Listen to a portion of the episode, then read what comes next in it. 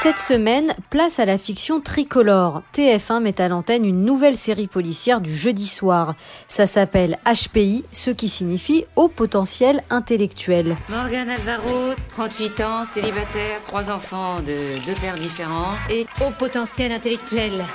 HPI. Le dispositif est classique, à chacun des huit épisodes, un mystère à résoudre pour une unité de police qui officie à Lille. Mais là où HPI innove, c'est dans son genre.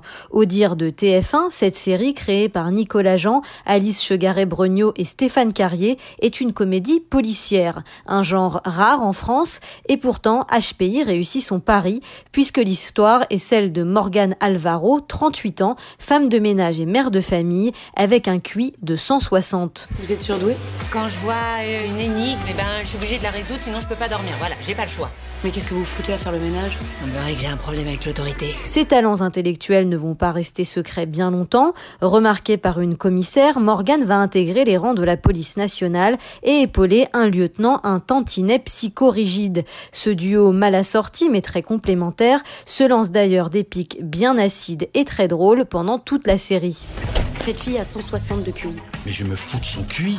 Salut les poulets Petite chouquette et c'est bien là la force de HPI. C'est une série de personnages qu'on adore retrouver d'épisode en épisode. Morgane Alvaro, campée par Audrey Fleurot, est très attachante. Mère de trois enfants de deux pères différents, comme elle aime à le dire, elle résout avec une facilité déconcertante les enquêtes les plus complexes. Ses manières directes et son style vestimentaire flashy à la Erin Brokovich version Haute-France ne vous lasseront jamais.